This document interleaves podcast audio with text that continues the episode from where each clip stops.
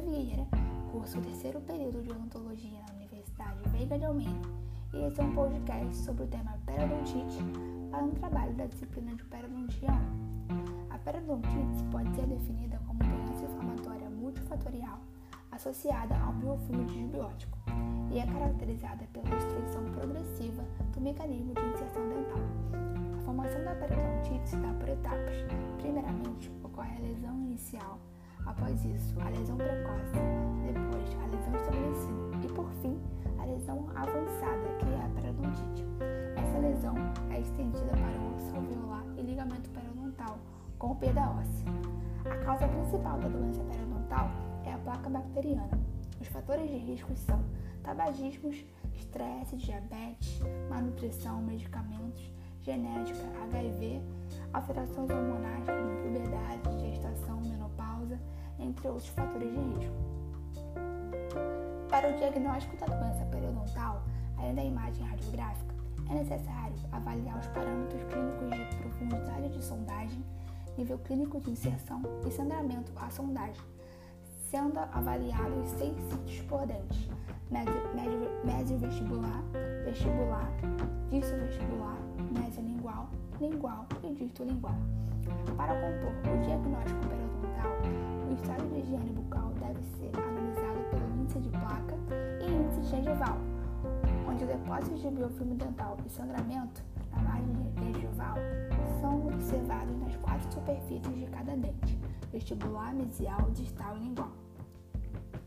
A periodontite é classificada de acordo com seu estágio e grau. O estágio é relacionado com a gravidade, tendo como fator principal determinante o nível de inserção interproximal do pior sítio e complexidade, que é um fator de modificação de estágio. Existem quatro tipos de estágios: 1, 2 e 3 e 4, sendo definidos como periodontite inicial, periodontite moderada, severa e, por último, avançada. Além disso, o estágio também pode ser definido quanto à extensão da, da doença, que é, que é a quantidade de dentes afetados pela perda de inserção, e pode ser localizado, generalizado ou padrão. E também a doença, a doença periodontal pode ser classificada segundo o grau que remete à progressão da doença. Sua análise pode ser feita por evidência direta ou indireta. Existem quatro, existem três tipos de grau: grau A, grau B e grau C, diabetes. Falando sobre tratamento, ele pode ser o não cirúrgico, que é uma técnica menos invasiva, como raspagem, aplanamento da raiz, uso de antibióticos, antissépticos, por exemplo. Por outro lado, existem tratamentos cirúrgicos, que incluem técnicas de cirurgia plástica, visando criar ou aumentar a gengiva por meio da colocação de enxertos, cirurgia estética, usada para cobrir raízes e recriar papilas perdidas, e outras técnicas, como por exemplo o aumento da coroa dentária. A fase cirúrgica da terapia periodontal visa melhorar o prognóstico dos dentes e seus substitutos, além da melhora da aparência também.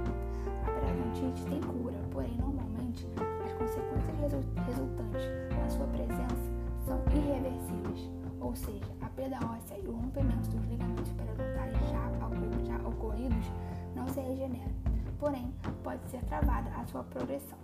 A prevenção da periodontite basicamente se dá pelo controle de biofilme dental, sendo muito importante incentivar o paciente a colaborar com a higiene oral. Pode-se concluir que a periodontite é uma doença inflamatória que acomete os tecidos de proteção e sustentação dos dentes e deve ser prevenida, visto que a maioria das suas consequências são irreversíveis. A sua principal causa é a placa bacteriana.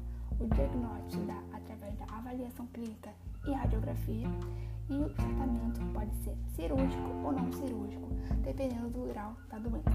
Então esse foi meu podcast sobre periodontite. Obrigada!